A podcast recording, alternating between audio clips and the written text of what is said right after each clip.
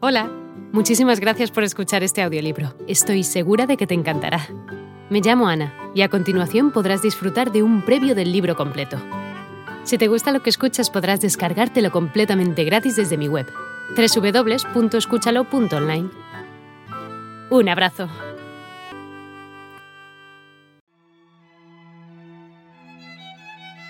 Por unos días vio en Lieja una ciudad santa ante cuyos muros iba a estrellarse todo el poderío germánico. Al caer Lieja, su fe inquebrantable encontró un nuevo asidero. Quedaban muchas liejas en el interior. Podían entrar más adentro los alemanes.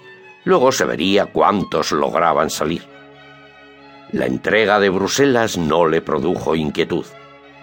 Una ciudad abierta su rendición estaba prevista. Así los belgas se defenderían mejor en Amberes. El avance de los alemanes hacia la frontera francesa tampoco le produjo alarma.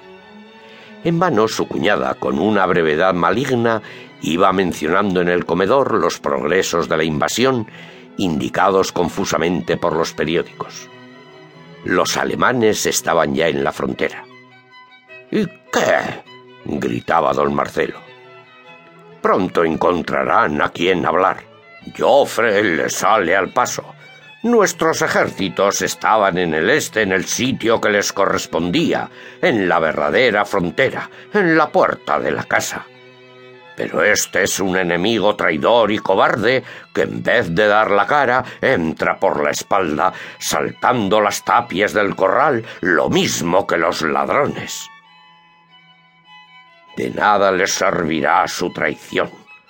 Los franceses ya están en Bélgica y ajustarán las cuentas a los alemanes. Los aplastaremos para que no perturben otra vez la paz del mundo. Y a ese maldito sujeto de los bigotes tiesos lo expondremos en una jaula en la Plaza de la Concordia.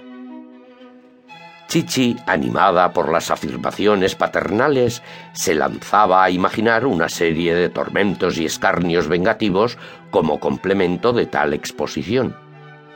Lo que más irritaba a la señora von Hartrott eran las alusiones al emperador. En los primeros días de la guerra, su hermana la había sorprendido llorando ante las caricaturas de los periódicos y ciertas hojas vendidas en las calles. Un hombre tan excelente, tan caballero, tan buen padre de familia. Él no tiene la culpa de nada. Son los enemigos los que le han provocado.